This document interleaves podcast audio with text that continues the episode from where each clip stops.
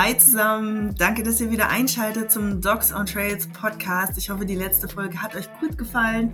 Auf diese nächste Folge freue ich mich jetzt ganz besonders, denn die liebe Caro ist schon seit einiger Zeit eine gute Freundin und sie ist aber auch verantwortlich für ziemlich schlimme Schmerzen und bösen Muskelkater, den ich erleben musste und durfte in unseren Trainingstouren. Aber sie ist auch dafür verantwortlich, kann man sagen, dass ich meine Bergleidenschaft und eigentlich diese Leidenschaft für die langen Touren in der Natur entdeckt habe. Und ja, worauf es da wirklich ankommt in Bezug auf sich zu reduzieren und einfach die Natur zu genießen. Wir haben wirklich viele gemeinsame, lustige Touren erlebt. Äh, darüber sprechen wir auch ein bisschen. Mittlerweile hat sich bei ihr ein bisschen was geändert. Es sind einige Hunde dazugekommen und sie ist Mama geworden. Darüber sprechen wir hier. Außerdem erzählt sie von ihrer Weitwanderung, die sie mal gemacht hat, quer durch Deutschland, unter anderem mit einem Pony. Und wir sprechen natürlich über ihren aktuellen Sport, den sie mit ihren Hunden macht, nämlich dem Gespannfahren. Ich wünsche euch jetzt ganz, ganz viel Spaß bei dieser Folge.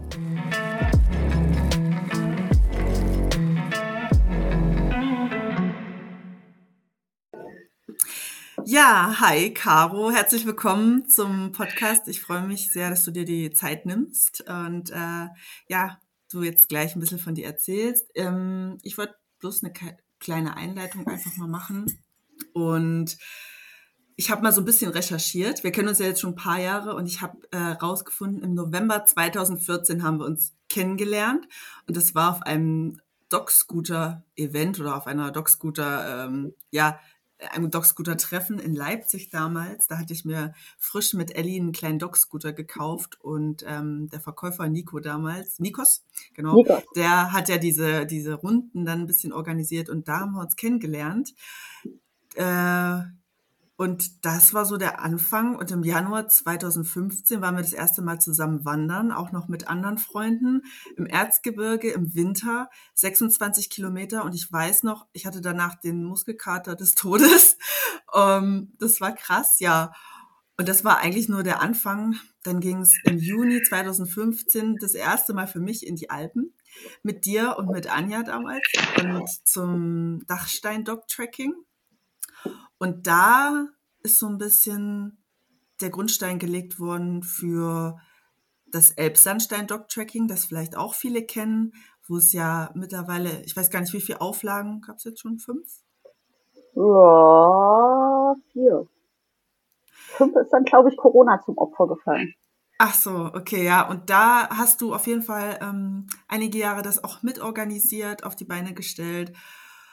Ja, Zugspitz Dog Tracking 2015 kam dann, das war ja so das große Ziel eigentlich, was wir uns dann damals in den Kopf gesetzt hatten, ganz ja. schnell nach unserem ersten Treffen. Dachten wir so, ja cool, Zugspitze, das klingt gut. Und da bist du äh, mit Anja, mit eurem Hunden, da gehen wir gleich noch drauf ein, habt ihr tatsächlich die komplette Runde gemacht mit 72 Kilometern und 4500 Höhenmetern in 24 Stunden. Ja, der absolute Wahnsinn und eine krasse Entwicklung. Ich war in dem Jahr noch nicht so fit, dass ich das geschafft habe, aber ja, seitdem waren wir ja immer wieder auf verschiedenen Dog-Trackings zusammen und dann hat sich bei dir ein bisschen was verändert. Und zwar sind mehr Hunde dazugekommen. Und dazu ist noch ein kleiner Mensch dazugekommen. Und ähm, auch ein Mann und ein Vater dazu. Und ähm, ja, ihr habt euch ein kleines Haus gekauft. Da sprechen wir auch gleich noch drüber und baut das jetzt für euch um und auf. Und ähm, ja, ich möchte so ein bisschen auf alles davon eingehen, aber auch auf speziell auf ein paar andere Abenteuer, die du erlebt hast und vor allen Dingen jetzt auf ähm, deine Hunde, die du jetzt hast und mit denen du jetzt hauptsächlich eigentlich Gespannfahrt machst. Also ganz weg vom Dog-Tracking. Aber bevor wir jetzt genau darauf eingehen, würde ich jetzt einfach mal sagen, dass du dich mal so ein bisschen vorstellst, woher du kommst, so ein bisschen deinen Werdegang. Und ganz wichtig auf jeden Fall möchte ich, dass du dann mal deine Hunde vorstellst. Also, ich bin Caro, ich bin 34 Jahre alt und wohne in einem kleinen Dorf zwischen Harz und Heinleite im Norden von Thüringen. Ähm, Sarah hat schon so einen ganz, ganz wichtigen, äh, hat gleich mit dem wichtigsten Meilenstein eigentlich auch für mich angefangen. Da kommen wir nachher später nochmal drauf. Ähm, ursprünglich komme ich sogar hier aus dieser Gegend, habe dann aber im Erzgebirge gewohnt, ganz lange mit meiner Mama. Bin dann zum Studieren nach Leipzig gegangen, habe Biologie studiert. Ähm, und dort habe ich dann äh, auch angefangen, meinen ersten Hund zu halten. Ich bin zwar mit Hunden hier aufgewachsen, so grob, also mein Vater hatte Hunde, den habe ich immer in Ferien besucht, der hat auch gezüchtet und äh, durfte aber daheim bei meiner Mama durfte ich keinen eigenen Hund haben. Als ich dann in Leipzig meine eigene kleine Wohnung hatte, da habe ich dann geschaut und wollte irgendwas Sportliches haben, äh, hatte auch da schon Interesse an Hundesport und bin dann zu meinem Maxel gekommen. Ja, Maxel ist ein Harzer Fuchs und bis heute noch mein Endgegner. Der war von Anfang an sehr, sehr herausfordernd in jeglichen Bereichen. Er ist laut, super manipulativ und äh, kann sich Menschen um den Finger wickeln. Das ist der absolute Wahnsinn. Ich habe das noch nie erlebt bei einem Hund. Auch jetzt mit fast 13 Jahren hat er es noch richtig raus und drauf. Ähm, unser Rentner, der war als erstes da und mit dem sind wir dann, bin ich dann auch auf den Hundeplatz gegangen, habe da so ein bisschen Begleithundeprüfung gemacht und relativ am Anfang davon, da hatte ich den Maxel dann ein Jahr, bekam ich eine Nachricht von meinem Vater, dass bei ihm im Dorf eine Malinois-Hündin abgegeben wird, Boskai. Die habe ich mir dann natürlich angeschaut und wie das so ist. Man schaut sich da so einen Hund an. Und äh, ja, dann kann man schwer widerstehen. Und da ist dann auch noch die Boskai dazugekommen. Und da hatte ich dann innerhalb eines Jahres, hatte ich dann zwei junge, relativ aktive Hunde. Der Maxel war knapp zwei, die Boskai, die war zwei Jahre alt, als ich sie übernommen habe und hatte eine Grundausbildung als Schutzhund. So, ist ja erstmal so eine Sache, damit muss man erstmal umgehen lernen. Also habe ich mich dann auf dem Hundeplatz auch so ein bisschen mit VPG beschäftigt, um für diesen Hund einfach so eine Art, ja, wie so eine Art Bedienungsanleitung zu kriegen. Um zu wissen, wie die tickt, was sie schon mal alles gelernt hat. das ist dann, ist, ist ganz gut, wenn man so einen Hund hat. Und genau. Allerdings hat sich dann relativ schnell rausgestellt, äh, dass die Boskai leider eine HD hat also eine Hüftgelenksdysplasie und zwar auch relativ stark auf der einen Seite. Damit fiel dieser Sport dann relativ schnell flach, weil gerade so Sprünge und sowas, das ist halt nicht das Beste für so eine Erkrankung. Sie zeigte zwar damals noch nicht so wirklich Beschwerden, aber trotzdem mussten wir uns dann umorientieren. Ich habe damals in Leipzig mit einer Freundin zusammen gewohnt. Ähm, und irgendwie, die, hatte, die hat sich dann auch einen Hund angeschafft und wir waren dann viel draußen unterwegs, also wandern, zum Teil auch mit Zelt und haben da so kleine zwei, drei Tagestouren gemacht in der Umgebung. Und irgendwann haben wir dann mal, äh, ja, haben wir eine Doku gesehen über, über den Appalachian Trail und haben dann irgendwann auch beschlossen, dass wir sowas selber mal machen müssen. Und da haben wir damals dann auch eine sehr, sehr lange Wanderung mit unseren Hunden gemacht. Da werden wir später, denke ich, auch genau. kommen an anderer Stelle. Ja, ähm, Genau. So. Und darüber sind wir dann so ein bisschen äh, zum Zughundesport gekommen. Das hatte ich dann auch gelesen. Das ist gut bei dieser Erkrankung. Das äh, hilft den Hunden gut Muskeln aufzubauen. Und äh, da hatte ich erst so ein bisschen selber angefangen mit meinem alten Baumarktfahrrad, hatte ich meinen Hunden dann zwei Zuggeschirre gekauft und dann da mit einem Gummi-Expander mir so eine, so eine Leine gebastelt und so sind wir da erstmal durch den Leipziger Auwald äh, getourt. Und irgendwann kamen wir dann auch über eine Bekannte vom Hundeplatz auf Dog Scooter Leipzig und sind da immer mal diese Touren mitgefahren. Ja, und da haben wir uns dann auch kennengelernt und eben auch Anja. Wir kamen zum Wandern. Da folgen ja dann auch einige Abenteuer noch. Mhm. Und äh, es ist ein bisschen schwierig, es hängt halt immer alles zusammen, auch wie diese Hunde äh, dann dazugekommen sind. Ähm, viele tolle Menschen kennengelernt, unter anderem dann auch äh, eine Familie, die die kleine Sakari abgeben musste, weil die sich mit ihrer Schwester nicht mehr verstanden hat. Ein kleiner Husky Border Collie Mischling ist dann bei mir eingezogen. Als drittes ein kleines, das kleine Powergürkchen. Die hat von Anfang an gut Druck gemacht, hat dann auch als Leithund gearbeitet, lange als Lehrerin für die Generationen, die später kamen. Ne? Und das hatte sie so im Blut dann schon? Oder? Genau, also die hat das von Anfang an richtig, äh, also die war einfach ein, das war einfach ein kleiner geborener Leithund. Mit ihren 48 mhm. Zentimetern und äh, 15 Kilo, die sie wiegt. genau, die sitzt nämlich gerade neben mir hier und äh, möchte gestreichelt werden. Ganz dringend. Genau, die kleine Sakari. Die kam dazu. Danach habe ich auch über Dog-Trekking, alles mögliche, habe ich dann den Alex kennengelernt und der zog dann auch bei mir ein irgendwann und die Emmy kam mit dazu, unsere Sibirien Husky Hündin. Das äh, Alex Dog-Trekking Kilometerschrubberpartner sozusagen. Und da haben wir dann mit vier Hunden in einer 40 Quadratmeter Wohnung in Leipzig gewohnt. Eine Zeit lang. Es war allerdings kein Dauerzustand. Und wir fingen dann an, uns nach so einem kleinen Häuschen umzuschauen. Ja, und ich wollte schon immer einen Alaskan Husky haben. Das äh, waren Hunde, die habe ich dann auch so nach und nach immer besser kennengelernt. Gerade auch durch die Dog-Tracking ist ja schon auch ein bisschen mit der Schlittenhundeszene verbandelt und verwandt. Ja, und da kam dann die Runa dazu. Das ist meine jetzige, mein Lenkrad sozusagen im Gespann. Die kommt aus Norwegen, die Runa. Und ist jetzt drei Jahre alt und wirklich absolut krass, was Kommandos und sowas angeht. Also mit der kann ich auf dem freien Feld befolgt die sofort, setzt die jedes Kommando um, egal ob da eine Spur ist oder nicht. Also ist richtig cool. Ja, und äh, wenn man sich so ein Gespann aufbauen will, dann braucht man ja dann noch ein bisschen mehr als ein Leit oder zwei, zwei Leithunde. Und da kam dann als nächstes die Nele dazu, auch ein Alaskan Husky. Die kam kurz bevor der Ole geboren ist zu uns nach Hause. Ich hatte in dem Jahr halt Zeit, ich war daheim. Dachte ich mir, naja, wenn man da so ein Baby hat, da kann man ja auch noch so ein paar Hunde nebenbei mit aufziehen. Und da kam dann innerhalb relativ kurzer Zeit kam erst die, die Nele dazu, ein kleines verrücktes Ding. Die hat ziemlich viel Sibirien Husky Anteil und äh, die ist so ein bisschen verrückt.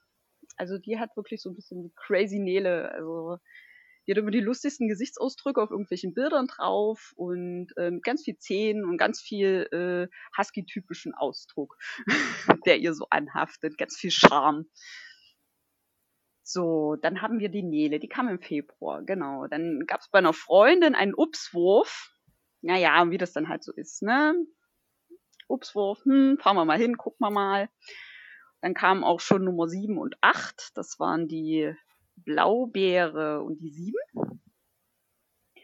Und da war es so, wir wollten auch wirklich nur einen Welpen eigentlich nehmen. Die Blaubeere hatten wir uns ausgesucht. Und dann gab es aber diesen einen Hund, der immer unterm Kinderwagen saß. Also wirklich so dieses ganz äh, klischeehafte. Der Hund hat sich uns aber ausgesucht. ah, ja, gut, was ja, soll man da machen, dann, ja. Äh, genau, und dann, äh, ja, so zwei Geschwister ist ja jetzt auch, es war schon cool. Also wir haben wir, wir haben uns breitschlagen lassen und haben dann auch noch die sieben mitgenommen das ist jetzt äh, neben der Runa meine zweite Leithündin. Also das war damals auch wirklich eine sehr, sehr gute Entscheidung. Also die ist auch absolut genial. Das ist ein absolutes Verlasstier. Runa ist manchmal ein bisschen abgelenkt, äh, aber die sieben, die ist immer voll fokussiert, immer auf dem Trail und äh, die ist schon mit neun Monaten, ist die schon an anderen Hunden vorbeigelaufen, ohne mit der Wimper zu zucken und äh, total cool. Die kleine Blaubeere hingegen, die ist so ein bisschen verpeilt, also gerade im Gespann ist sie jetzt nicht so die, äh, die sich da so mega hervortut, ist da auch gerne mal ein bisschen abgelenkt, gerade wenn andere Sachen kommen. Allerdings ist die hier bei uns auf dem Hof so der Sonnenschein. Also die ist, ist unser kleines Erdmännchen. Also wenn da irgendwie groß Trubel ist und gezockt wird, dann springt sie lieber auf irgendeinen erhöhten Posten und sitzt dann da und guckt und äh, beobachtet alles und ist einfach nur in sich total niedlich. Als nächstes kam die Minna. Die Minna ist die dritte Schwester, die ich habe von Sieben und Blaubeere und die musste damals ihr Zuhause verlassen, wo sie vorher noch war. Und äh, ich hatte sie erstmal nur notdürftig aufgenommen und die hat sich dann aber auch sehr gut gezeigt im Gespann. Und da haben wir die dann quasi auch noch mitbehalten. So.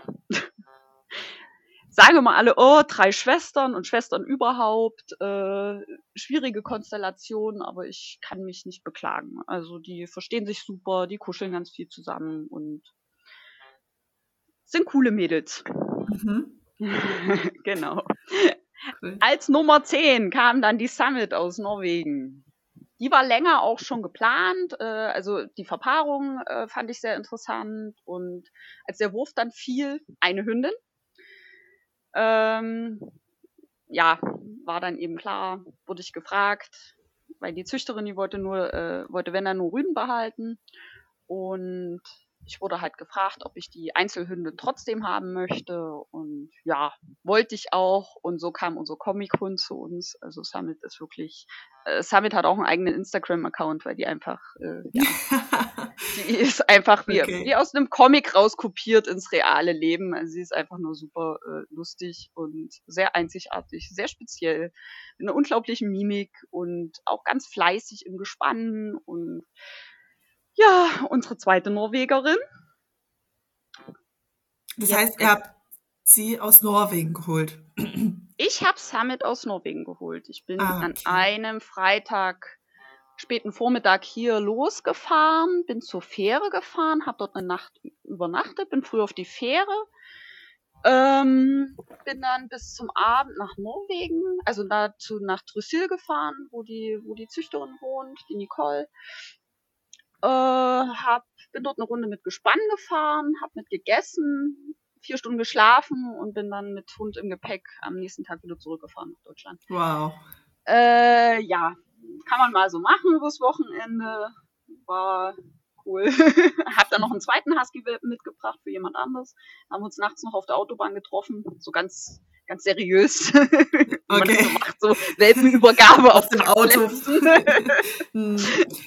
Genau.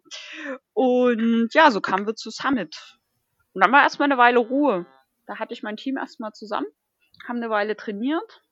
Und äh, jetzt ist es mir leider vor zwei, drei Monaten passiert, dass ich bei Facebook rumgeschnarcht habe und da auch ein Video von einer guten alten Bekannten gesehen habe, die inzwischen in Schweden lebt, mit vier niedlichen Alaskan Husky Welpen und ich nur aus Spaß so fragte, ach Mensch, wann kann ich mir denn meinen abholen? Und sie schrieb zurück, wird sein, ich habe, wie das dann manchmal so ist.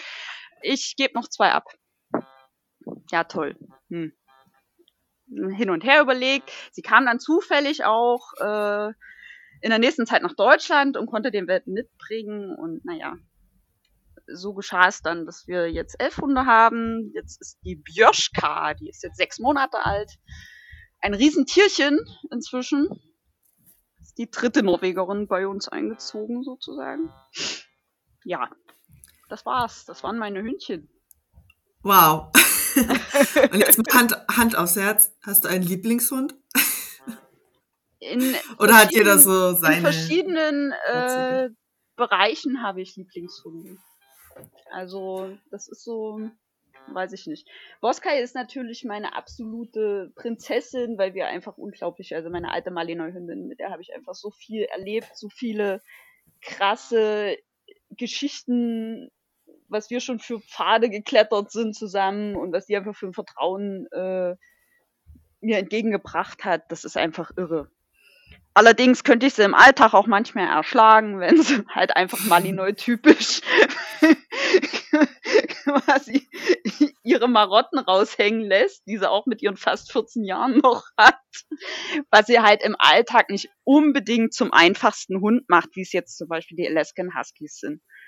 Ähm, und da ist auch, also im, wenn wir jetzt mit dem Gespann zum Beispiel eine sehr, sehr komplizierte Situation gemeistert haben, dann sind natürlich da meine zwei Gespannliederinnen in dem Moment absolut wow, ne? Also da. Hm, ja, verstehe. Ja. Sind das in dem Moment die Hunde? Also, wie gesagt, das wird äh, durch die Bank weg, wird es über den Tag verteilt. Es gibt nicht den Hund. Die sind alle in ihren Situationen, sind die. Jeder ist mal der Hund sozusagen. Ist schwer und, zu beschreiben. Also. Ja, ja, verstehe.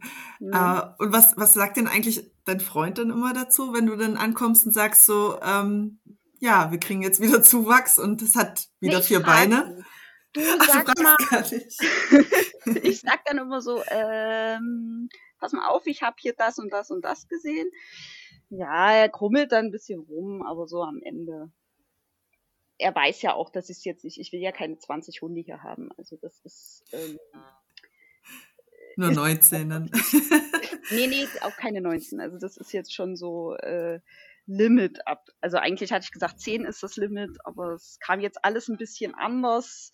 Auch mit Krankheiten von anderen Hunden, hm. die eigentlich, also bei Boskay hätte ich jetzt zum Beispiel eigentlich nicht gedacht, dass die noch unter uns weilt.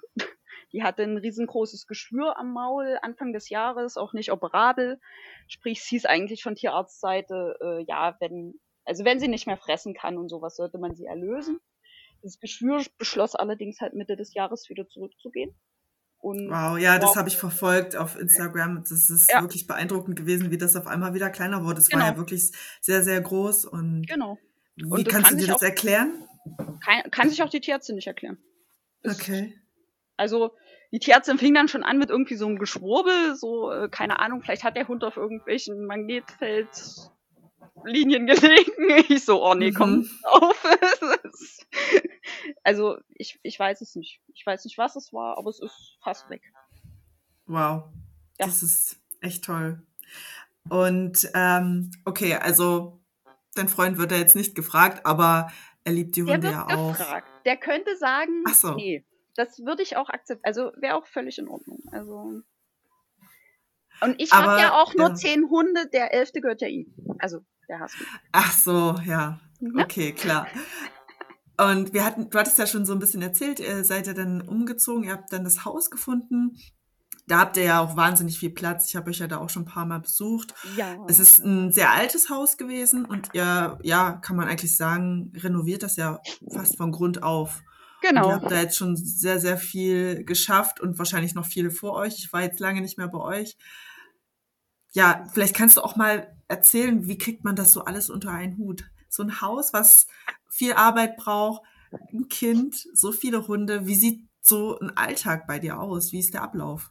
Ja, also ich gehe arbeiten, 30 Stunden in der Woche, habe einen ganz schnöden Bürojob, äh, fragen mich auch immer ganz viele, äh, du im Büro und sowas, wo ich aber sage, ja, ist für mich ein sehr, sehr cooler Ausgleich einfach zu dem Gewusel, was wir hier auf dem Hof haben. Ich habe hier ganz viel Outdoor und Tiere und Action und körperliche Arbeit und da ist, äh, wenn man den Rest des Tages dann im Büro verbringt, ist das für mich jetzt nicht so dramatisch. Zudem ist mein äh, Job sehr, sehr kinder- und hundefreundlich. Sprich, meine Chefin, hat selber Hunde und sobald mit Kindern oder Hunden was ist, kann ich jederzeit los und da ist immer Verständnis da und das ist halt sehr, sehr viel wert. Deswegen äh, lässt sich das so auch ganz gut einrichten. Ähm, Alex, der arbeitet jetzt bei der Stadt. Der fährt jetzt den Müll von anderen Leuten weg.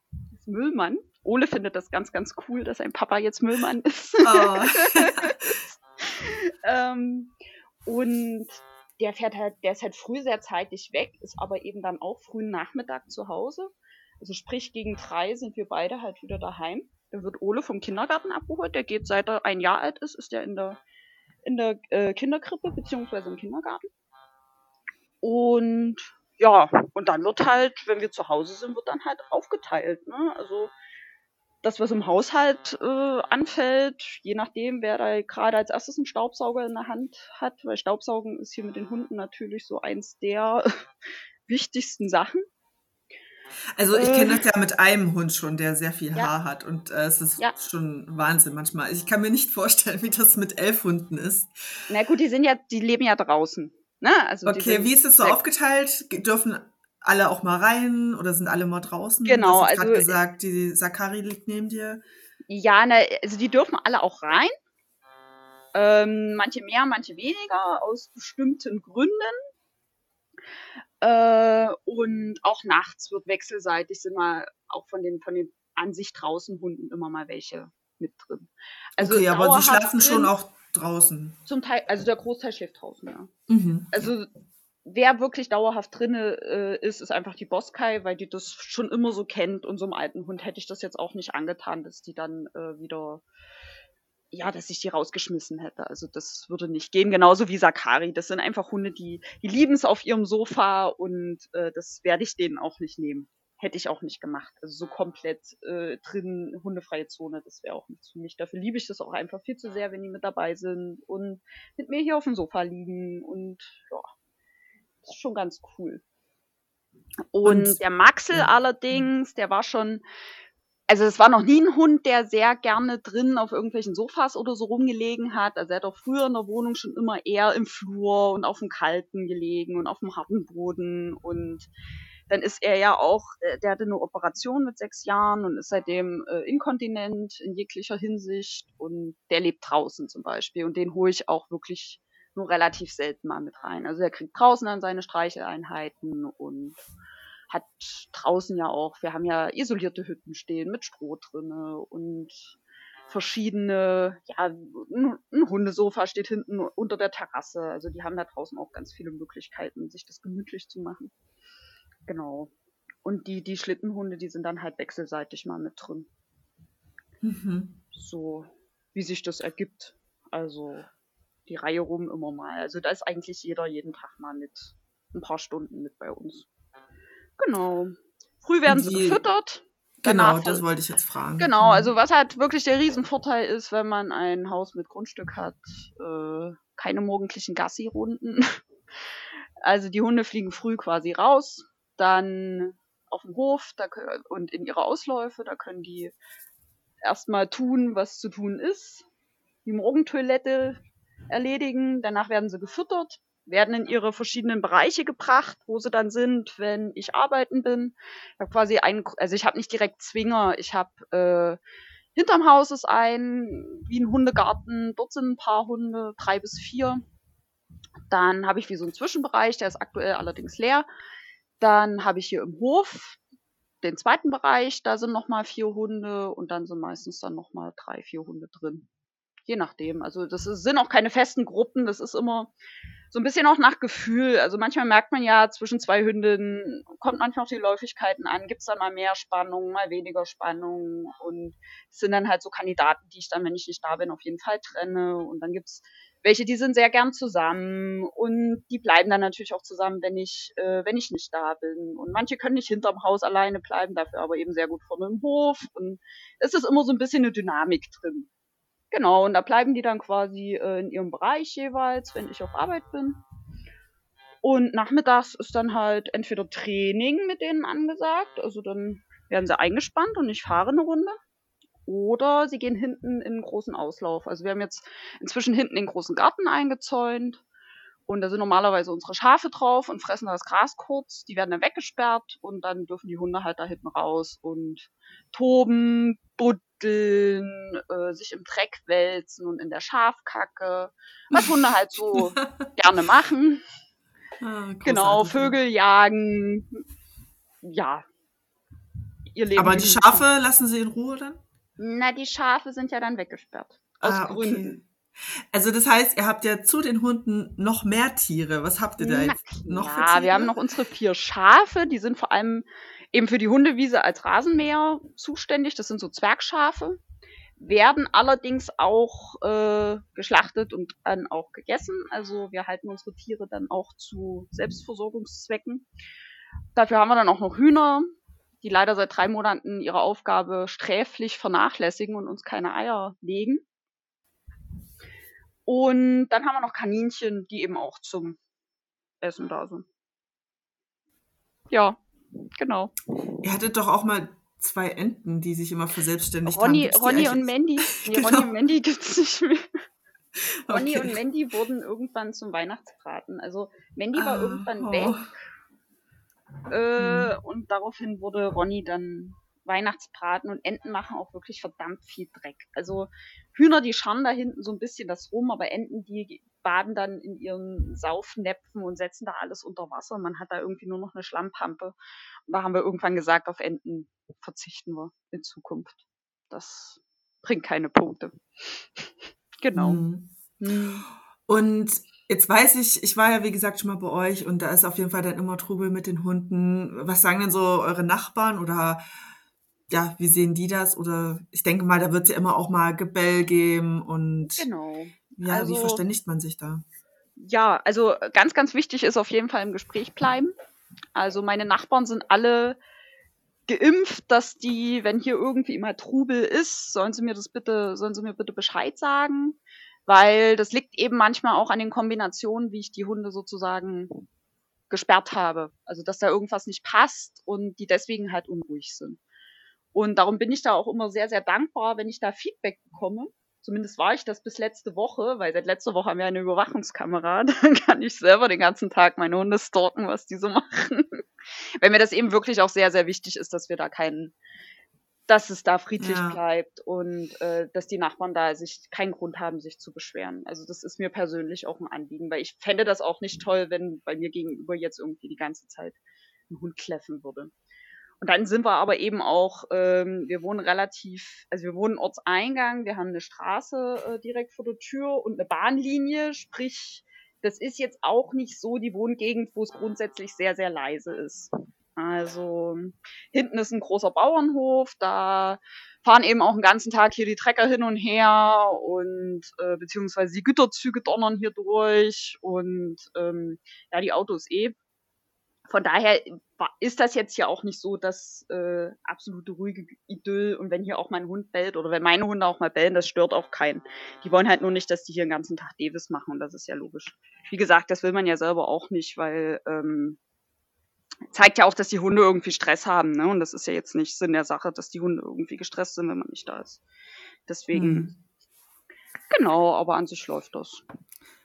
Okay, und gibt's auch mal Tage, wo nicht so viel passiert? Du musst ja dann eigentlich immer, ja, jeden Tag ist Action, die Hunde wollen versorgt werden, die anderen Tiere, ja, bist du auch manchmal so, dass du sagst so, boah, jetzt hätte ich auch gerne mal meine Ruhe und wäre nur ganz alleine für mich, ohne Tiere?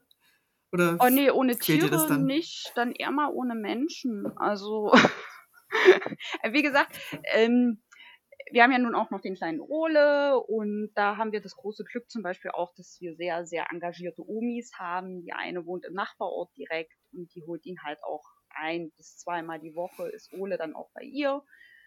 Und dann seine Oma im Erzgebirge, da ist er jetzt auch gerade dieses Wochenende. Das hat er auch früh gelernt, dass er dann dort auch mal übernachtet und dort auch schon einige Tage bleibt. Und äh, ja, da schafft man sich dann schon auch mal Freiräume. Und die Hunde werden auch jetzt nicht jeden Tag hier dauerbespaßt. Also die haben ihr Training. Es ist halt je nach Saison variierte ja auch die Intensität, also die Länge und die, ähm, ja, äh, die Häufigkeit, wie sie eingespannt werden. Und es gibt dazwischen halt auch immer Pausetage, weil jeder Sportler, der braucht ja auch Zeit zum Regenerieren. Und wie gesagt, das sind Tage, da gehen die dann hinten in den Auslauf und da setze ich mich dann eben daneben und mache mir einen Podcast an und oder ein Hörbuch und sitze da hinten einfach nur auf meiner Bank und gucke halt zu, wie meine Hunde da sich im, im großen Auslauf verlustieren. Und ja, das ist eigentlich entspannt. Ja, das klingt also, auch entspannt. Ja. Also man muss, man muss sich halt das, also das muss man sich dann halt nehmen, sonst brennt man, glaube ich, aus. Hm. Das ist, also ich, ich brauche das und ich nehme mir das auch und von daher haut das hin. Klar hat man auch mal Tage, wo man sagt so, boah, nee, komm, Stricken wäre auch ein cooles Hobby. ja, gerade wenn jetzt so, wir hatten jetzt letztens einen so einen Tag, wo wirklich so, so an die, also um die null Grad und richtig ekliges Pisswetter, also sprich Regen, nass, so eine Kälte, die überall reinzieht und ja, und wenn man dann eben abends dann noch mit den Hunden rausfährt, ist halt der Moment, ehe man sich dann aufgerafft hat und rausgeht. Äh, sobald man dann draufsteht, ist alles cool, aber solche Momente kennt aber, glaube ich, auch jeder einen Hundebesitzer. Ja, wenn man, absolut. wenn man im Regen dann mit dem Hund Gassi gehen muss und so, oh nee, heute. Und das sind am Ende aber, dann aber meistens die schönsten Spaziergänge. Ja. Es gibt aber auch manche Hunde, die haben bei so einem Wetter dann auch keinen Bock. Oh, habe ich auch. Das ist dann vielleicht ganz gut. Habe ich tatsächlich Gibt's die bei dir auch? Okay. Na klar. Also meine, äh, also die sind dann auch, sobald wir reinkommen, ist dann der Andrang von denen, die dann wirklich rein vom warmen Ofen wollen, sehr, sehr groß. Also die haben da schon auch so ein gewisses äh, Luxusbedürfnis, meine Hunde. Sind halt alles Mädchen und so verhalten sie sich manchmal auch. Also die, genau wenn sie dann da so nass und ich habe dann auch ein zu weiches Herz, ich kann die dann auch nicht nass und dreckig da draußen stehen lassen und sagen, boah, ihr trocknet jetzt erstmal, dann nehme ich mir dann halt auch ein Handtuch und rubbel die alle mal ab und manche dürfen dann auch mit rein, manchmal auch ein paar mehr und naja, wie das halt so ist. Und das heißt, Maxel ist ja dann der Hahn im Korb, im Ja. Rudel sozusagen. Das Genau. heißt, ähm, warum nur Hündinnen nach Maxel? Ähm, ich bin einfach der Hündinnen-Typ. Es hat sich rauskristallisiert, ich komme mit Hündinnen einfach, also wir kommen besser miteinander klar. Gibt's bei Okay. Hundehaltern, es gibt die Rüdentypen und es gibt die Hündinnen-Typen und ich bin eindeutig ein Hündinnen-Typ und bei mir gibt's nur Hündinnen und es wird auch in Zukunft nur Hündinnen geben. Das Äh, gefällt Maxel sicherlich gut. Äh, Ja, genau. Naja, wobei jetzt werden die langsam alle wieder läufig, da gehen sie ihm ganz schön auf den Keks. Aber ich meine, der alte Mann ist ja jetzt auch, auch fast, na, 13 ist er jetzt geworden. Also der ist jetzt auch nicht mehr so, so agil, wie er früher mal war. Früher hätte ihm das bestimmt sehr, sehr gut gefallen. Inzwischen gehen sie ihm dann manchmal auf die Nerven. Also ich muss ihn manchmal richtig retten und auch mal einen Zwinger stecken, dass der seine Ruhe kriegt. Genau. Ja. Aber Ja, ähm, ich weiß noch, auf der Vorbereitung zum Zugspitz-Dog-Tracking waren wir viel, ähm, auch mit Anja damals im Elbsandsteingebirge unterwegs, wunder wunderschön. Und damals habe ich mit euch meine erste Biwak-Tour auch gemacht und ich kann mich da noch sehr gut Ja. dran erinnern. Ich hatte keine Ahnung davon. Ich hatte, ähm, ja, viel zu viel Kram mit. Das war sehr interessant. Ich habe mich damals noch, ich glaube, noch morgens geschminkt und noch aufgestylt und sonst was für Kram mitgenommen, zig Wechselsachen. Und man hat dann relativ schnell dazugelernt. Und ähm, ich hatte auch keine Ahnung, wie kocht man sich Essen, wie funktioniert so ein Kocher. Du hattest da schon relativ viel Erfahrung und ich glaube, das kommt zum Beispiel auch durch deine lange Wanderung, die du 2012 gemacht Mhm. hast. Das hast du ja vorhin schon kurz angesprochen. Und zwar Genau. bist du da mit einer Freundin, Hund und Pony oder Hundin und Pony nach Genau. Frankreich gewandert. Und da würde ich jetzt gerne Genau. mal so ein bisschen drüber sprechen. Na klar. Wie, wo seid ihr da lang? Was habt ihr dabei gehabt? Wie lange wart ihr unterwegs? Und warum ein Pony? Äh, nein, Gepäcklogistik ist doch ganz klar. Hast ja vorhin festgestellt selber, dass man immer viel zu viel mitschleppt. Ah, stimmt, ja. Mhm. Mhm. Ähm, okay, ich fange mal ganz von vorne an. Also ich hatte das vorhin ja schon mal angedeutet. Äh, wir, ich habe damals mit Maxi zusammen in einer WG gewohnt. Und ich habe schon, ich habe im Vorfeld schon gerne so kleinere Touren gemacht, bevor ich Hunde hatte, äh, mit Kajak. Also so, so Kajakwanderungen und sowas. Deswegen war ich mit, ja, mit Gepäck und Zelt draußen unterwegs sein. Das war mir jetzt nicht so ganz unbekannt. Wir sitzen da eines schönen Nachmittags da und äh, sehen im Fernsehen eine Doku über den Appalachian Trail in den USA. Wir so, boah, geil, sowas muss man auch mal machen. Allerdings Was ist der du Kurz das für die, die es nicht wissen. das Was ist, ist das? Ähm, an der Ostküste der USA ist das dieser lange Wanderweg. Oh, wie viele Meilen hatten der? 1400 Meilen lange Wanderweg. Müsste ich jetzt auch googeln. Also, Mhm. wen es wirklich interessiert, ask Google. Gibt's ganz viel, gibt's auch coole Dokus drüber und sowas. Mhm. Genau. Ähm, auf jeden Fall ein sehr bekannter Fernwanderweg im Osten der USA.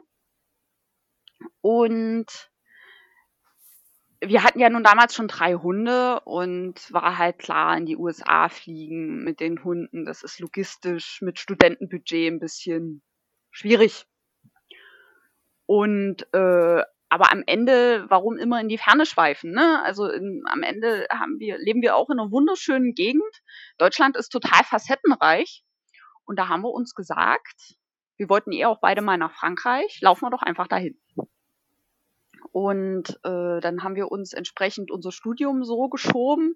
Also ich habe meine, ich habe noch ein Jahr dran gehängt, habe das so gelegt, dass ich meine Bachelorarbeit quasi im ersten Semester fertig habe und dann sozusagen ein Semester Luft habe. Und meine Freundin, die hat ein Urlaubssemester genommen und dann hatten wir fünf bis sechs Monate Zeit, ja, um sowas anzustellen. Und das hatte dann auch, das, dem ist natürlich, das hat glaube ich ein Jahr gedauert, bis wir dann wirklich auch los konnten. Ja, und dann äh, haben wir uns dann im Vorfeld auch noch gedacht, okay, wäre ja eigentlich ganz cool, im, am östlichsten Punkt anzufangen von Deutschland und sprich in Görlitz und dann einmal quer durchs Land und bis an die französische Küste. Ursprünglich wollten wir ein bisschen in die Bretagne, aber es hat sich dann rausgestellt unterwegs, dass wir ein bisschen faul waren, jetzt nicht jeden Tag so mega weit gelaufen sind. Deswegen ist es dann halt nur so die, die Küste der Normandie geworden, aber das war völlig okay. Also. Wie viele Kilometer waren das dann? Wie weit ist äh, 1600 insgesamt. Wow. Ja. Genau.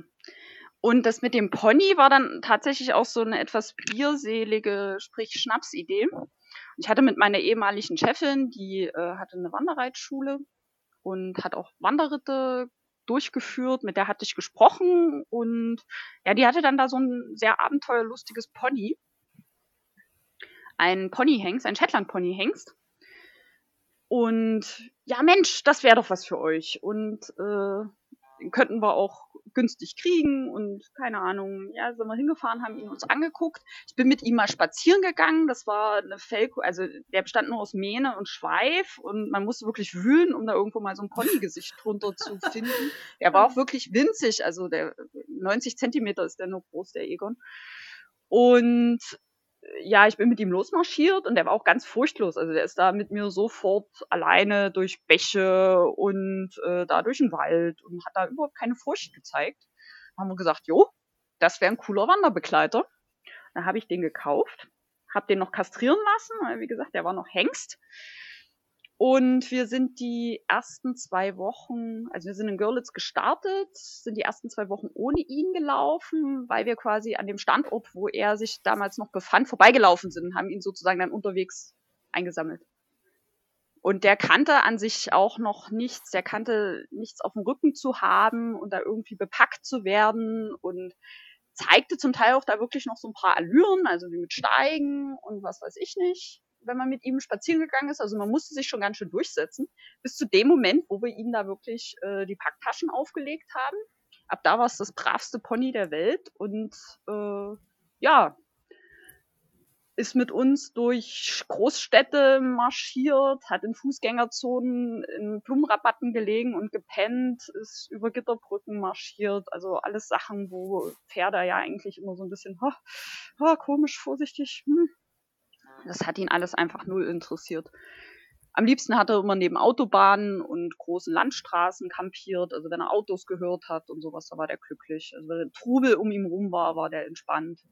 Nervös hat ihn nur gemacht, wenn wir irgendwie an einsamen Waldrändern oder sowas mal geschlafen haben. Das fand er immer nicht so prickelnd. Da war nachts immer ein bisschen unruhig, aber ansonsten, sobald Trubel war, war Egon zufrieden. Der, der kleine Sack. Und wie haben die Leute dann geschaut, äh, wenn ihr da mit dem Pony, ihr seid ja sicherlich auch durch Ortschaften und so gegangen. Na klar, na klar, wir haben ja auch, äh, ja, eigentlich zum Großteil positiv. Also die meist, auch wenn wir da bei irgendwelchen Privatpersonen oder auf Campingplätzen äh, kampiert haben, waren die immer eher böse, wenn wir die Pferdeäpfel weggeräumt haben, weil die wollten sie immer für ihre Rosen zum Düngen haben. Waren immer eher empört, wenn wir da den Mist weggekratzt haben die einzigste Region, wo es ein bisschen schwierig war mit den Hunden und dem Pony, war das obere Erzgebirge. Also da war eher so diese, oh Gott, schnell rein, Türen hinter uns zuschließen. Was ist das denn für Gesocks okay. sozusagen, was da kommt? Ah. Aber ansonsten so durch den Rest Deutschlands durch oder auch dann später in Belgien und Frankreich kein Thema. War alles easy peasy. Also wir hatten zum Teil mehr Probleme mit den Hunden auf Campingplätze zu kommen als mit dem Pony. Ponys ah, okay. stehen halt nicht so wirklich ausdrücklich in den Statuten, ob sie erlaubt sind oder nicht. Hm. Ja, äh, rechnen wahrscheinlich die wenigsten mit, dass äh, jemand mit einem Pony Eben. vorbeikommt. Also das heißt, ihr habt gecampt, also ihr hattet ein Zelt mit und genau. Ja, wie habt ihr überhaupt die Etappen und die Strecke geplant? Seid ihr einfach los und gar nicht? Ähm, also wir haben einen An genau, wir haben einen Anfangspunkt mhm. bestimmt und ja, ursprünglich hat man mal was geplant, aber ich bin eh nicht so der Freund von Planen, weil, weißt du ja wahrscheinlich, ich äh, werf da, weil am Ende wirft man es eh wieder über den Haufen und macht es anders und da kann man sich im Vorfeld ja. eigentlich sparen. Wir haben es dann tatsächlich so gemacht, wir äh, hatten Görlitz als Startpunkt, die Gegend kannte ich auch ein bisschen, äh, weil ich da meine Bachelorarbeit geschrieben habe in Görlitz, deswegen kannte ich da zumindest im Umfeld so ein bisschen ein paar Gassi-Strecken da hat man für den Anfang dann schon mal so grob eine Richtung. Und dann haben wir uns einfach äh, in den örtlichen Buchläden Karten für die jeweils nächst zu durchwandernde Region gekauft und haben dann sozusagen abends beim Abendessen entschieden, wo wir nächsten Tag langlaufen wollen. haben auf die Karten geguckt, äh, haben so, irgendwann lernt man auch, welche Wege sind lohnenswert. Also man lernt das auch auf Karten dann schon zu erkennen. Ja, und sind dann halt einfach losgestiefelt. Und in Deutschland klappte das auch ganz gut, weil wir eben sehr, sehr gutes äh, Wanderkartennetz hatten. Sind dann auch äh, Richtung Thüringer Wald, sind wir dann eben auch auf die großen äh, Routen haben wir zurückgegriffen. Also sind zum Beispiel den Rennsteig lang, komplett lang gewandert und was hat man noch, den, den Lahn, an der Lahn hatten wir auch irgendwie so einen Wanderweg, den wir da gelaufen sind. Also was haben wir dann schon genutzt. Das war auch ganz cool, wenn man mal ein paar Tage sich dann wirklich nur an den, äh, ja, an den Markierungen an irgendwelchen Bäumen orientieren konnte und nicht da ohne weiteres, also und dann nicht ständig mit Karte navigieren musste. Das strengt ja mit der Zeit auch an. Genau. Ja, das heißt, wie, ja, wie viele Kilometer seid ihr da so im Durchschnitt am Tag gegangen? Ähm, also mal 30, eher selten, aber kam auch vor, aber meistens so zwischen 10 und 20. Also es ist halt, wenn du nur mit Zelt unterwegs bist und jetzt nicht auch wirklich weißt, findest du einen Campingplatz, Campingplätze kosten ja auch immer Geld. Hast es zum Teil auch so gemacht, wenn du nach zehn Kilometern halt schon einen coolen Platz gesehen hast, du sagst, oh, hier eine Nacht verbringen, passt, hier passt alles, wir haben vielleicht noch einen Unterstand, wir haben eine Möglichkeit, Feuer zu machen, fürs Pony ist genug Gras da, dann sind wir halt auch mal einen Tag nur zehn Kilometer gegangen. Also das äh, ganz, ganz unterschiedlich. Oder wenn wir jetzt äh, bei Privatleuten waren und es waren wirklich sehr nette Leute, sind wir dann halt auch mal zwei Tage geblieben um äh, allen mal eine Pause zu gönnen. Also wir waren da eben sehr, sehr frei, weil wir uns dann eben relativ schnell von diesem Ziel, bis in die Bretagne zu kommen, verabschiedet haben und einfach gesagt haben, wir haben jetzt die fünf Monate Zeit und schauen jetzt, was wir daraus machen und es muss allen Spaß machen und ja, wir lassen uns halt einfach mal treiben, ohne irgendwie ein festes Ziel und einen festen Plan im Kopf zu haben. Cool, das klingt toll. und wart ihr denn fünf Monate unterwegs am Ende? Genau. Wir sind äh, im Mai, ich glaube am 5. Mai sind wir gestartet und sind dann ja einmal quer durch Deutschland, sind dann über die belgische, nee, dann sind wir durch Luxemburg durch, äh, durch Belgien und dann nach Frankreich rüber und sind dann die Somme entlang bis zur Küste da sind wir dann noch ein Stück an der Küste lang gelaufen bis Feekamp und dort haben wir dann noch zwei Wochen Urlaub gemacht. Mein damaliger Freund, der kam dann mit dem Auto und mit dem Anhänger dorthin. Und wie gesagt, mit ihm haben wir dann dort noch ein paar Tage Urlaub gemacht und dann hat er uns wieder mit zurückgenommen. Nach fünf Monaten. Im ah, September oh, war das dann, glaube ich. Genau. Und wie ging es mit Egon dann weiter? Egon sollte eigentlich, hatte der hier einen Platz äh, bei meinem Vater. Und das hatte sich dann in der Zeit aber alles so ein bisschen zerschlagen wieder, was sehr, sehr schade war. Und wir hatten aber ja über die Zeit dort eine riesen Community aufgebaut. Und da ist Egon dann zu der, nochmal über eine Zwischenstation zu der Sarah gegangen, zu der Sarah Lorenz und hatte dann auch einen eigenen Blog und war dann auch ein richtig berühmtes Pony. Äh, verwandert.de heißt der Blog und hat da auch ganz viele Abenteuer erlebt und ist jetzt, inzwischen ist er beim Pferdehoshi. Und lebt und da ein glückliches Ponyleben. Ah, Egon okay. ist inzwischen auch schon ein bisschen älter und hat ja. da einen tollen Ponykumpel und lebt da ein ganz, ganz tolles Pferdeleben. Ja. Mhm. Wow, sehr, sehr cooles Abenteuer auf jeden Fall. Und ja. ja. wenn man so lange jetzt unterwegs ist, ihr wart jetzt zwei Mädels, zwei Hunde, glaube ich, und ein mhm. Pony. Drei Hunde. Drei Hunde waren es noch. Mhm. Ach, der Maxel, die Boskai und Maxel Boskai und der, der Jasper, der Lagotto. Der Jasper, genau. Genau, den kennst du doch auch, den Jasper. Ja, den kenne ich auf jeden Fall. und ähm, ja, fünf Monate so in der Konstellation zusammen, kracht's auch mal oder lief das so, hat es gut harmoniert? Also Maxi ist meine älteste Freundin, wir kennen uns seit wir drei sind, äh, daher kennen wir auch unsere Schwierigkeiten, die wir untereinander mit, also die dann halt auch mal entstehen können, wenn man länger auf einen Haufen lebt. Wir haben ja vorher auch schon einige Zeit zusammen in der WG gewohnt. Ah, stimmt, und ja. ja, und man hat sich irgendwann auch nicht mehr so viel zu sagen, ist ja klar, irgendwann ist alles auserzählt. Und äh, wir haben dann auf Bücher zurückgegriffen. Sprich, wir hatten ein paar Bücher mit und haben uns abends dann halt im Zelt vorgelesen. Beziehungsweise einer hat dann immer Ähm, wenn gekocht wurde, das Set aufgebaut. Einer hat die Arbeit gemacht sozusagen, der andere hat für Unterhaltung gesorgt in Form von Vorlesen. Also wir waren so ein analoger Podcast sozusagen. Sehr cool, ja. Und irgendwann, und immer wenn uns die Bücher dann ausgegangen sind, wir hatten, wir hatten die Herr der Ringe Trilogie mit. Ne? Ist ja klar, man hat nichts, man hat irgendwie nichts zu, äh, also man muss sich einschränken, aber man schleppt halt irgendwie drei Bücher mit. Ähm, aber die waren dann doch relativ schnell durchgelesen. Hätten wir nicht gedacht. Wir hätten gedacht, wir kommen die Zeit eigentlich mit diesen drei Büchern hin. Und wir haben dann die Bücher unterwegs an Stationen abgegeben und haben dann vor Ort immer Leute gefragt und genervt, ob die ausgelesene Bücher haben. Äh, also an Wohnwegen mit deutschen Kennzeichen, als wir dann in Frankreich waren, beziehungsweise als wir noch in Deutschland waren, halt auf Campingplätzen, sind wir dann einfach zu irgendwelchen Leuten hingegangen, haben die vollgequatscht und haben gefragt, ob sie irgendein Buch für uns haben. Seitdem finde ich auch äh, E-Books richtig blöd, weil damals hatten dann schon richtig viele E-Books und konnten uns halt keine Bücher geben. Ah, ja.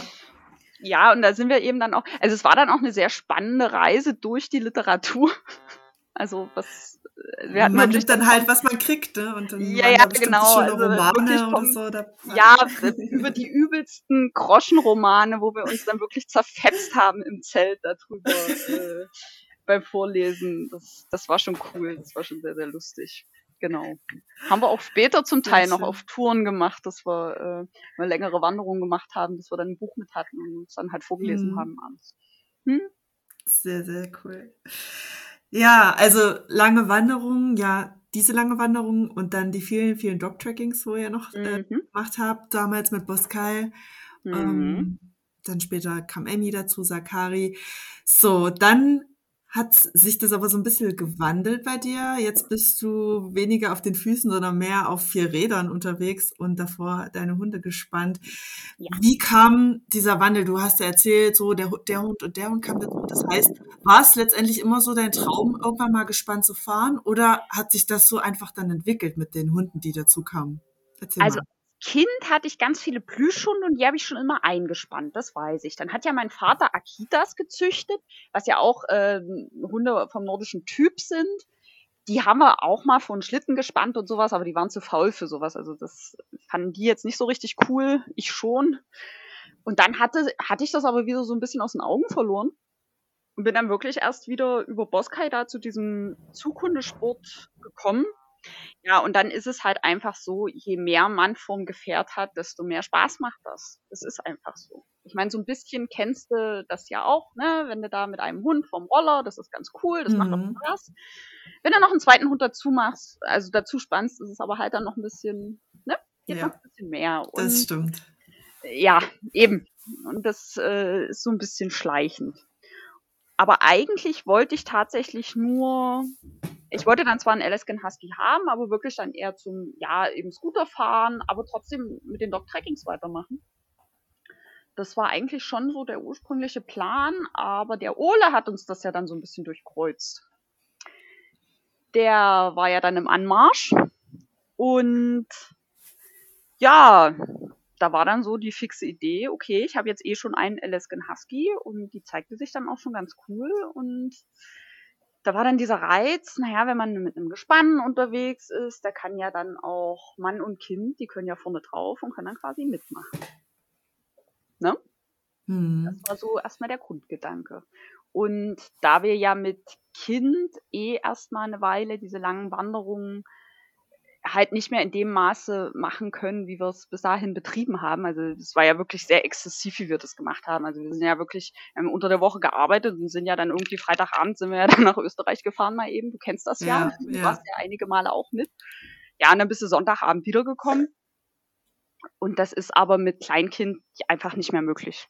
Das ist hm, Fakt. Natürlich, ja. Also ich kann, ich kann das Kind ja dann nicht jedes Wochenende irgendwo abgeben und von daher war halt, naja, und es war dann auch so ein bisschen traurig, sich von diesem Leben so ein bisschen zu verabschieden, weil es war ja schon, es waren richtig coole Jahre. Äh, da wirklich viel erlebt. Und ja, und das Gespannfahren war dann aber eine ganz nette Alternative. Und ich hatte halt gesagt, okay, dann baue ich mir jetzt halt ein Gespann auf. Wenn die dann irgendwie, und das fahre ich dann erstmal und das können wir alle zusammen machen und später dann, wenn Ole wird ja älter, die Hunde werden dann wieder älter und da werde ich dann einfach sehen, ist das jetzt, soll es das jetzt bleiben? Ist das jetzt voll mein Ding? Dann holt man sich dann halt irgendwann wieder ein paar jüngere Hunde dazu und äh, baut das weiter aus. Oder man sagt, okay, das war jetzt eine coole Zeit, aber ich habe dann doch wieder Lust, eher mit wenigen Hunden wandern zu gehen, dann lässt man es halt quasi auslaufen. Ne? Also das äh, sind Mhm. halt so die zwei Optionen, die ich habe. Ich will mich da jetzt nicht festlegen, das weiß ich noch nicht. Ich bin Okay. 2018 das Harz-Dog-Tracking, das war das letzte Dog-Tracking, was wir gelaufen sind. Da war ich schon schwanger im fünften Monat. Wie weit bist du Und da gegangen? na, die lange. Ah, da bist du noch die lange gegangen Na mit klar. Ole. Das war, das war meine Wow, letzte lange. krass. Genau. Oh. Und ja, und dann war ja eh diese Corona-Geschichte. Da ist ja, hat ja vieles auch einfach nicht stattgefunden. Und ja, jetzt sind Also die wir, lange, um nochmal ganz kurz zu erzählen, waren dann über 80 Kilometer. ja, Genau. Das mit nur Biwak. nochmal für die, die sich Ganz, da nichts vorstellen können. gemütlich mit Biwak. Ja. Eine Nacht. Ja. Und ja, und wir sind jetzt, dieses Jahr sind wir das Hardstop-Trekking auch gelaufen, aber Ole verkauft für das Wochenende. Meine Mama hat das Wochenende auf Ole und meine Hunde aufgepasst. Das war sehr cool und da konnten wir dann äh, tatsächlich auch mal wieder die lange Kante angehen im Harz. Und aber halt völlig untrainiert, ne? Das ist halt blöd. Also das ist eben das, was so fehlt. Man wird sehr, sehr faul, wenn man da hinten immer nur auf diesem Trainingswagen rumsteht. Äh, fehlt halt einfach einiges an Grundkondition. Und das ist eben das, dazu habe ich im Alltag tatsächlich keine Zeit, mir da wieder das aufzubauen, dass ich da jetzt regelmäßig wieder auf. Dog-Trackings starten könnte. Also ich war nach dem äh, Dog-Tracking jetzt im Harz auch ziemlich im Arsch. Also das heißt, du hast es aber geschafft, die ja, lange Strecke. Ja. aber ich habe die Wie, letzten wie fünf ein Kilometer guter, ja. geweint. Also ich habe Oh, geweint innerlich. Es war, es hat sehr weh getan. Ja, So weh wie hat es noch nie getan. ein guter alter Dog-Tracking-Freund doch sagt, äh, man, wie sagt er immer, man kann das machen, aber mit Training äh, macht es halt mehr Spaß. Ganz genau, definitiv. Ja. Wow. Ähm, ja, wie, also du fährst mit einem Wagen, also Mhm. vielleicht kannst du ja mal so ein bisschen erklären, im Sommer, also fährst du auch im Winter auf einem Schlitten und wie ist so dieser Aufbau? Wie, wie fängt man das so an? Vielleicht für jemanden, der das, der da auch von träumt, wie baut man so ein Team zusammen? Und du hast ja vorhin schon so ein bisschen erzählt von deinen Leithunden. Wie kristallisiert sich das so raus? Woran erkennst du, welcher Hund in welcher Position läuft? Ich habe ja jetzt selber überhaupt gar keine Ahnung davon. Also ich bin ja Mhm. noch total der Laie. Ich sehe das immer, ich finde das super faszinierend, aber kann mir vorstellen, dass man wirklich jeden Hund genau kennen sollte und auch das behutsam angehen sollte. Dann hat man ja auch die verschiedenen Saison. Im Sommer ist es natürlich wahrscheinlich ein bisschen, muss man da sehr, sehr vorsichtig mit sein oder ist vielleicht sogar Pause. Genau. Ja, erzähl mal so ein bisschen, wie das so abläuft, wie du das aufgebaut hast, wie du überhaupt dir das Wissen eingeeignet hast und wie du deine Hunde da richtig, ja, zuordnest. Ja, äh, Wissen angeeignet. Also ich meine, so ein bisschen ein Feeling hatte ich ja schon durch das Dog-Scooter-Fahren. Also das ist ja zumindest, also das ist ja so die einfachste Form sozusagen vom Gespann. Man hat ein Gefährt, einen Hund davor und dann, ja, bewegt man sich fort. Und da, wenn man da dann schon verschiedene Hunde hat, merkt man ja schon, ist das ein Hund, dem macht das nichts aus, wenn ich den alleine jetzt vor mein Fahrrad spanne und der läuft los und lernt dann auch noch gut Kommandos und dann ist es schon mal ein Hund, der vorne laufen kann. Das heißt noch nicht unbedingt, dass es ein Leader ist. Also nicht jeder Hund, der vorne laufen kann, ist auch wirklich ein Leader. Also das ist wirklich so ein fast heiliger Begriff im äh, Schlittenhundesport. Ähm, Was macht so ein Leader aus? naja, der ist halt, der hat Fokus. Also das muss man erlebt haben. Also die Runa zum Beispiel, die läuft bei mir zwar im Lied, aber die ist an sich kein Leader. Also sie kann super Mhm. krass Kommandos umsetzen, das hat sie einfach gelernt, das sind Sachen, die man lernen kann. Aber diesen Fokus, den zum Beispiel die Sieben hat, das hat, das hat die Runa nicht. Also das ist, die Sieben war schon als Welpe, hat man die, wenn man mit der Gassi gegangen ist und die hat einen Weg vor sich gesehen, dann war die wie auf, also ich habe das immer so verglichen, als würde, würde man die auf eine Schiene setzen, dann gab es rechts nichts mehr, da gab es links nichts mehr, es gab nur noch vorwärts. Mhm. Und alles andere hat die völlig ausgeblendet. Also die kennt, wenn die im Gespann ist, kennt die nur ihren Job. Und ähm, das ist, und die müssen das mental halt auch packen können. Also äh, vorne laufen, gerade wenn dann noch andere äh, Hunde hinterherlaufen, das ist für die auch relativ, also das ist mental auch anstrengend für den Hund. Das müssen die auch gebacken kriegen, sozusagen.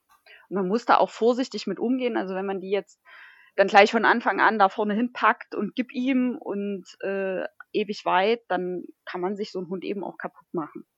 Hm. Dass er dann keinen Spaß mehr daran hat äh, oder gestresst ja, ist. Also das muss man ein bisschen, man muss die formen.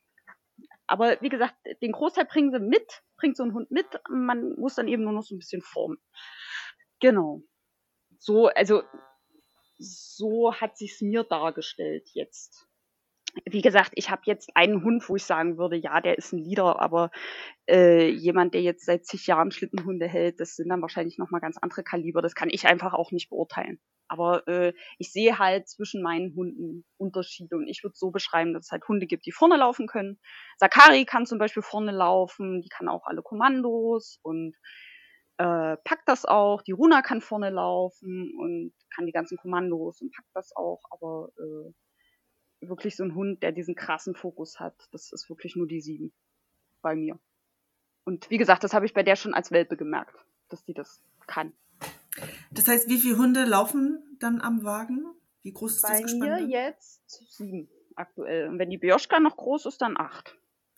Ab wann sollte man einen Hund so ins, ins Gespann mit einbinden? Ja, da gehen die Meinungen sehr auseinander. Also ich spanne meine schon relativ früh ein. Jetzt nicht, dass die da schon großartig mit trainieren, aber einfach, dass sie schon mal die Abläufe kennenlernen.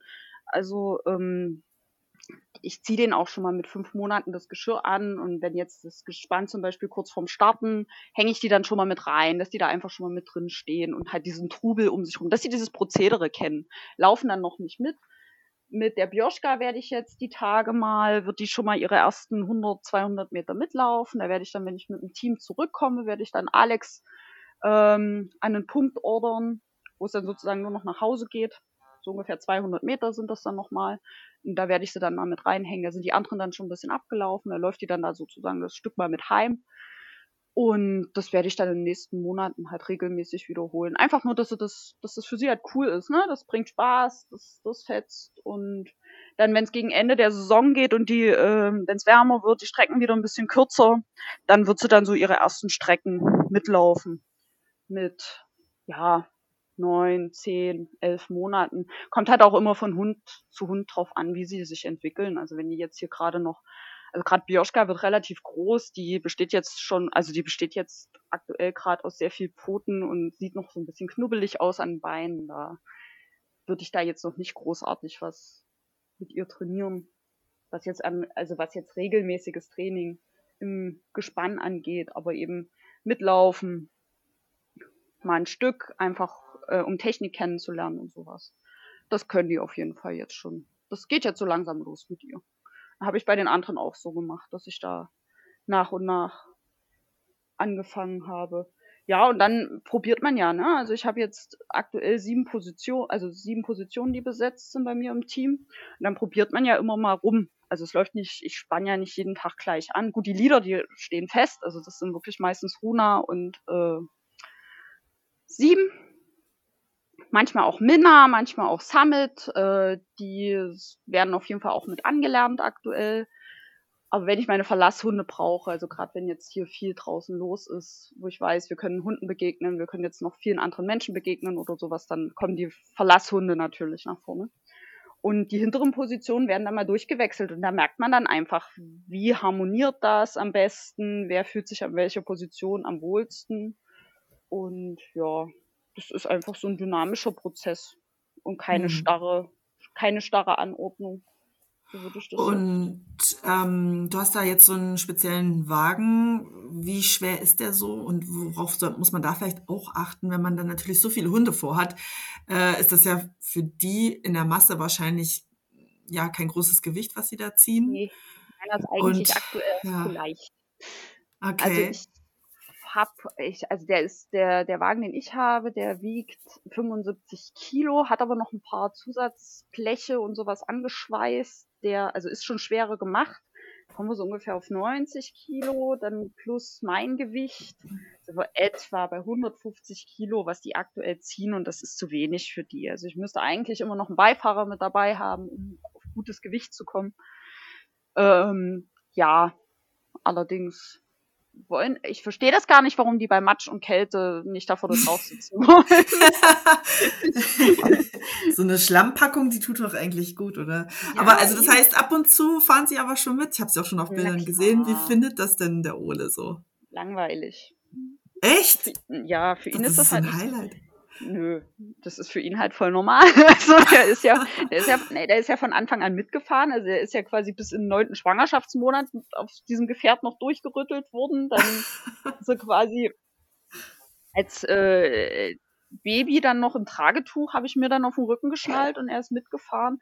Für ihn ist das halt so total, also die Hunde und so ist für ihn halt absolut Alltag. Das ist für ihn kein Highlight. Also Mhm. neulich wollte er immer mal mit Mama Hunde fahren, aber wenn er dann drauf sitzt, dann mh, kann er sich was Cooleres vorstellen, sagen wir es mal so. Wahrscheinlich äh, wartet er auf den Zeitpunkt, wo er dann mal hinten drauf stehen Ja, kann. Dann das macht es vielleicht mehr. Spaß. Ihn oder wenn er dann mit seinem ersten kleinen Fahrrad und Sakari vorne dran durch die Gegend flitzt. genau. Ja. Nee, äh, Kettensägen mit. Papa ist, findet er aktuell einfach cooler. Ah, okay. Hilft schon fleißig Allerdings- mit auf dem Hof dann. Ja, allerdings so böse äh, bin ich da jetzt auch nicht unbedingt, weil man braucht auch mal seine Auszeit im Alltag, ne? Also wenn man Mhm. dann, das sind dann halt so meine zwei Stunden, wo ich dann mal so, hm, da machen Ja. die Männer hier ihr Ding und ich bin mit meinen Hunden unterwegs. Und äh, das ist auch völlig in Schön. Ordnung. Ich will ihn ja auch nicht da in irgendeine Richtung drängen. Also er soll sich dann später selber mal sein Hobby suchen. Ja. Und wenn es das ist, dann ist das cool. Und wenn nicht, dann macht er was anderes. Das ist ihm überlassen. Kennt ihr denn schon alle Namen auswendig von den Hunden? Na klar. Na klar. Das ist gar kein Problem. Also die Sehr kennt er auch schon seit einer ganzen Weile. Ja. Und ja, jetzt fährst du ja meistens mit dem Wagen. Na klar, die Schneelage ist jetzt auch nicht immer gegeben. Hm, Ähm, aber ich kenne ja auch so diese Sprüche vom Scooter und wenn man mit dem Hund durch die Gegend fährt, dass die Leute dann sagen so, hä, wo ist denn der Schlitten oder da fehlt doch Ja. der Schlitten. Hörst du Ja. bestimmt auch des Öfteren mal. Mhm. Fahrt ihr denn auch Schlitten? Ich bin, konnte letztes Jahr hier Schlitten fahren. Das war super cool. Da hatten wir ja hier 14 Tage wirklich Schnee.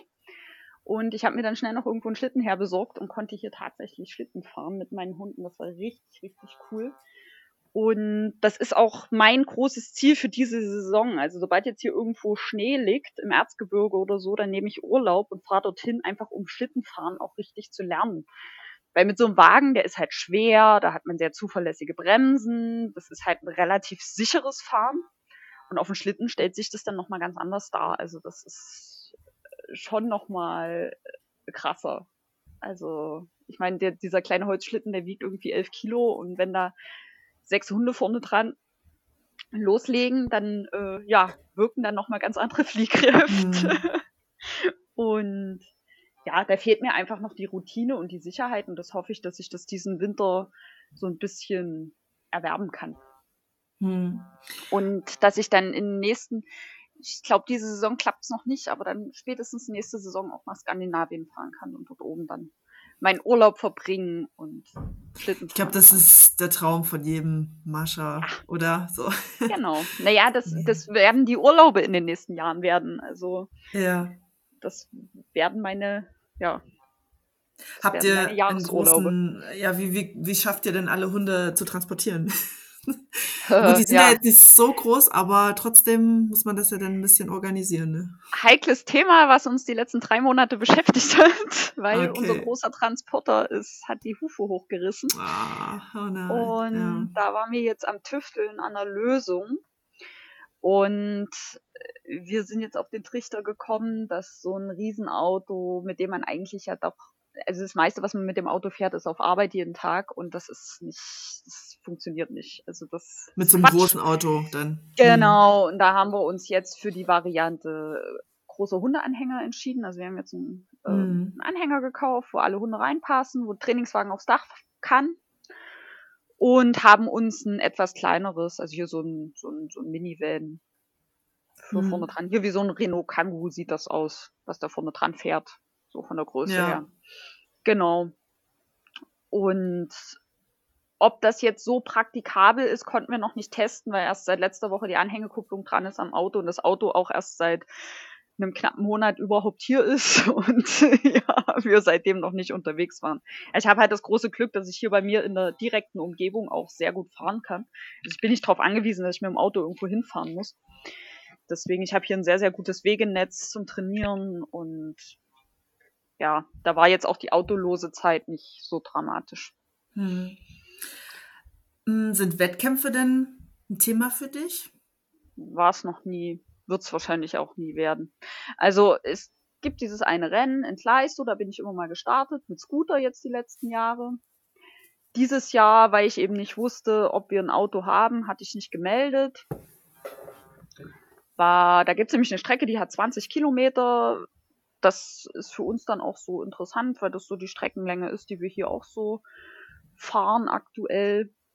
Und Sprintrennen brauchen wir nicht antreten. Das ist äh, mir zu stressig. Dafür habe ich nicht die Hunde, dass ich da in irgendeiner Form erfolgreich teilnehmen könnte. Und ja, das ist mir auch zu schnelllebig, diese Szene. Das, da habe ich, habe ich keinen Mhm. Elan, mich da irgendwie rein zu, dazu zu begeben. Also das ist, ist nicht so meine Welt. Wettkämpfe finde ich eh eher schwierig. Das fand ich ja auch an den Dog-Trackings immer so sympathisch, dass es eher so Wettkämpfe in Anführungszeichen waren. Also da ging es ja, Ja. darum, mit den Hunden unterwegs zu sein. Und das ist auch so das, was ich eher anstrebe. Also ich würde, ich will halt lieber Touren fahren mit meinen Hunden.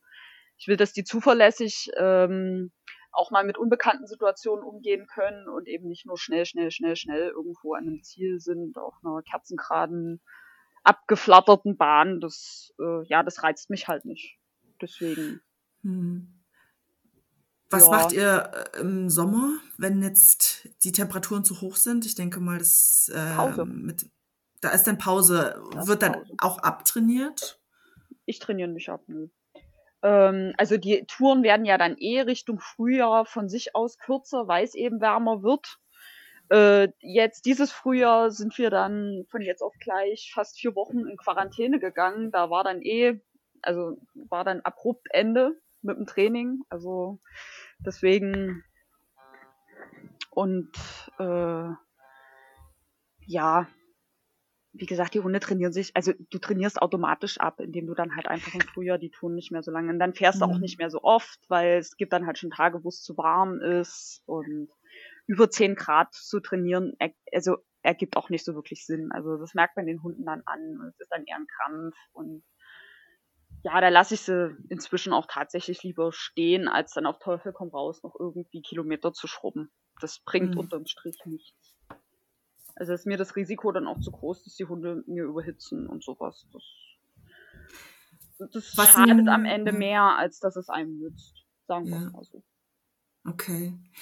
Ähm, was sind die wichtigsten Kommandos, die ähm, die Hunde kennen sollten? Rechts, links.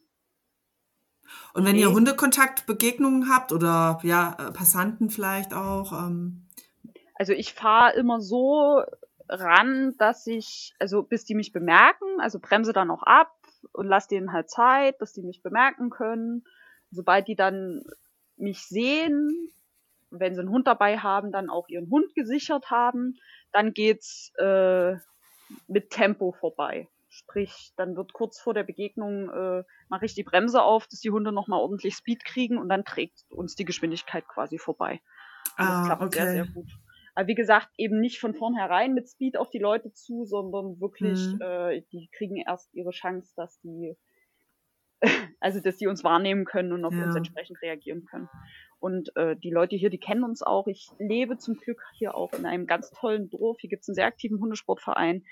Die Hunde hier sind alle sehr, sehr gut erzogen und alle sehr gut im Griff. Also diese Probleme, die ich von vielen immer höre mit irgendwie nicht hörenden Hunden, die einem im Gespann rumturnen oder sowas, das habe ich hier zum Glück gar nicht. Letztens hat uns mal ein Schäferhund verfolgt, der sich losgerissen hat, aber das ist seit seit den Jahren, die ich jetzt hier fahre, ist das der erste, das erste Mal gewesen, dass sowas passiert ist in der Art.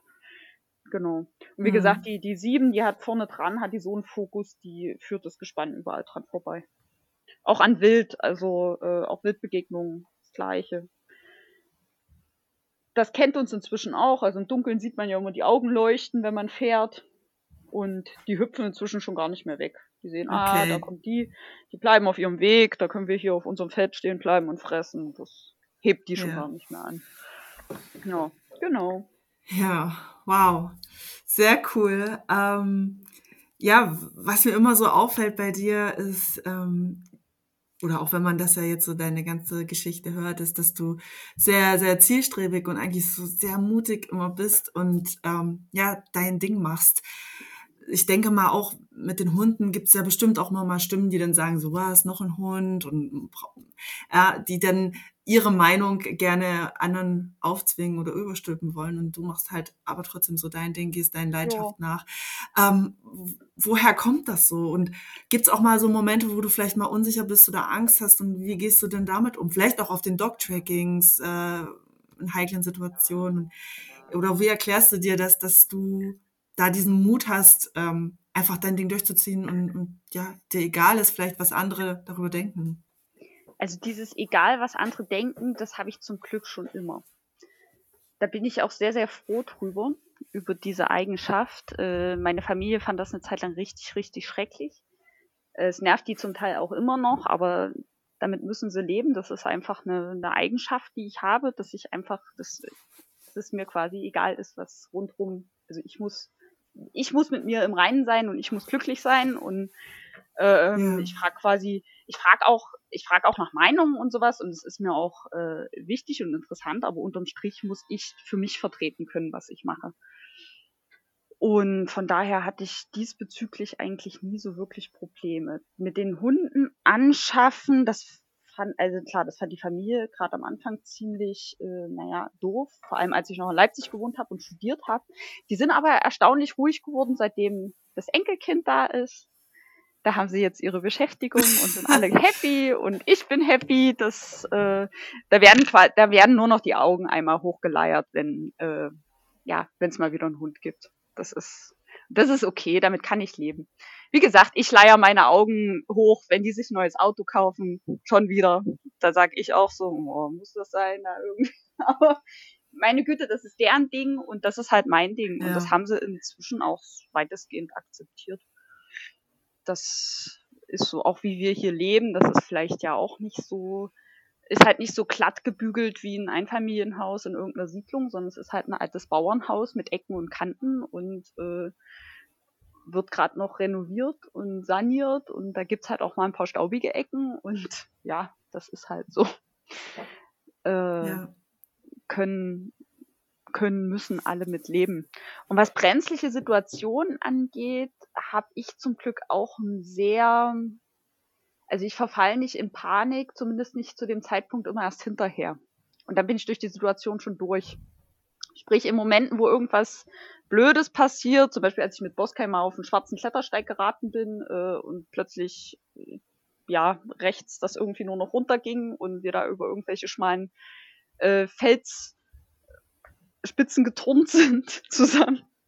Äh, in dem Moment funktioniere ich einfach nur und ziehe das dann durch und handle das dann ganz sachlich und ja, im Nachhinein setzen wir uns dann halt kurz an den Felsen, machen die Augen zu, denken, oh Gott, oh Gott, oh Gott, oh Gott. ja, und dann ist auch wieder gut. Äh, ja, das, äh, keine Ahnung, das habe ich mir aber nicht angeeignet. Das ist einfach, das hat schon immer funktioniert. Deswegen ist es schwierig zu beantworten. Ja, sehr schön. Aber ja, äh, ja so habe ich es auch wahrgenommen. Und ich glaube, ähm, da habe ich mir sicherlich auch aus unseren Wanderungen ein bisschen was abschauen können. Und ähm, das strahlt sehr, sehr viel Ruhe aus, wenn man vielleicht, äh, wenn jemand dabei ist, vielleicht wie ich noch am Anfang, der da noch nicht so viel Erfahrung hat und man dann sieht, okay, in diesen äh, Situationen, wo es vielleicht ein bisschen brenzlig wird, dieses ruhig bleiben und äh, fokussiert und konzentriert bleiben, ist äh, wichtig und ja, dass man einfach dann nicht diese Panik bekommt und dann erst recht irgendwas passiert. Genau, wie gesagt, die Panik kann man bekommen, aber immer erst hinterher. Ja, ich denke, das kann man auch lernen. Deswegen, also ich glaube, ja. früher war ich da auch wirklich wesentlich unsicherer in solchen Situationen und jetzt ähm, merke ich auch, äh, wenn man das so ein bisschen übt, dass man sich da mehr äh, fokussieren kann. Und ich finde es auch gut, dass du dich ja so ein bisschen abgrenzt von den Erwartungen anderer und ähm, finde ich auch ein wichtiger Punkt, dass man,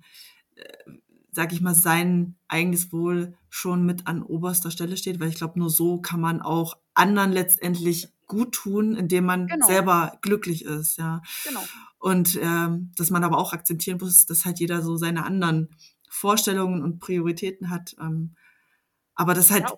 nicht auf Ja, sich münzt, ja. Und so Ja, sagen man genau, jetzt also ja niemanden haben. bewusst schadet, äh, ist es ja, sage ich mal, letztendlich das Problem in Anführungszeichen des anderen, wenn ihn daran etwas stört, wie man sein Leben lebt, so ja. Ja.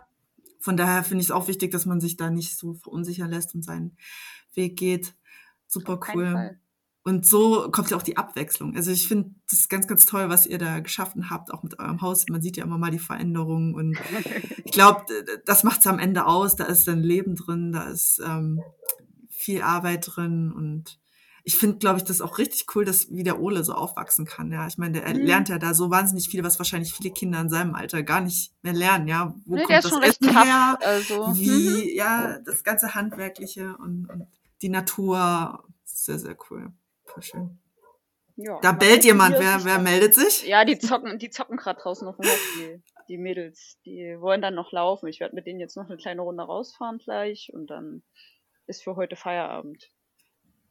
Sehr schön. Habt ihr Ja. euch verdient heute zum Wochenende Ja, und klar. kinderfrei. Ja, eben, solche Tage muss man dann echt genießen. Das muss man Ja. sich dann auch nehmen und gönnen. Das macht ihr richtig. Und ja, dann würde ich sagen, schließen wir damit die Folge ab. Vielen, vielen Dank für die interessanten Einblicke auch. Und ich würde mich total freuen, wenn ich vielleicht irgendwann mal mitfahren kann. Wenn du, wenn du klar, zusätzliches ja. Gewicht brauchst, kann ich dir Du musst was- halt nur mal kann ich Bescheid sagen, wenn du, wenn du im Harz bist. Ja, definitiv. Das machen wir mal. Jetzt zum Winter ist das Ja. ja, ideal. Sehr cool, freue ich mich drauf. Jo. Dann liebe Grüße an die Familie und einen schönen Abend. Dir auch. Danke dir. Bis bald. Ciao. Tschüss.